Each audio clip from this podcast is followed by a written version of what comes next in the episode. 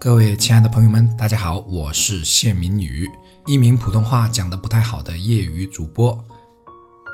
以往呢，有一段时间，我很刻意的想把工作和生活分开，休息的时候有意的不去想、不去管工作上的事情，以为这样就可以做到平衡了。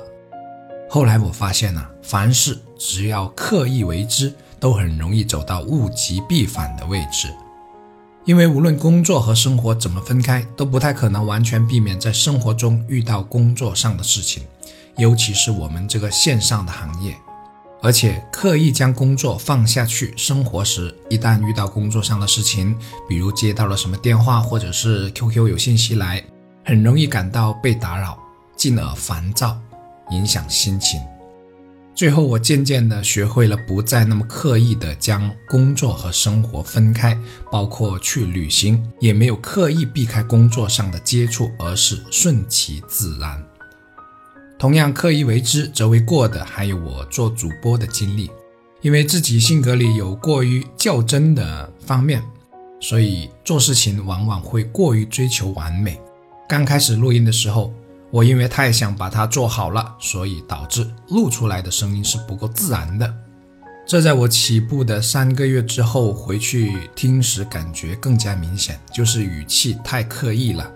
最近还在提升当中，所以呢，现在初期录的很多节目都是重录过的，因为真的不太好，过不了自己这一关。直到现在，我都追求一种自然而然的分享。不那么在意形式，不那么在意声音是否好听，而更多的是关注内容的好不好。这样反而让我做得越来越轻松。何况我自己所擅长的方面本来就不是声音嘛。其实生活中的很多事情都是这样的，只要我们刻意为之，效果往往会适得其反，或因执着或者太过追求完美而容不下缺陷。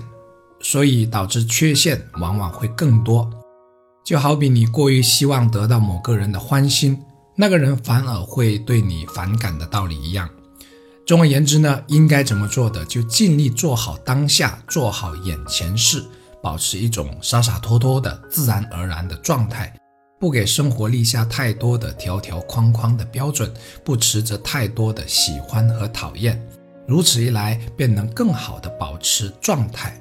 只有状态好了，结果也会更好的。事来则应，过去不留，这是我念在心头上有四五年的一句话。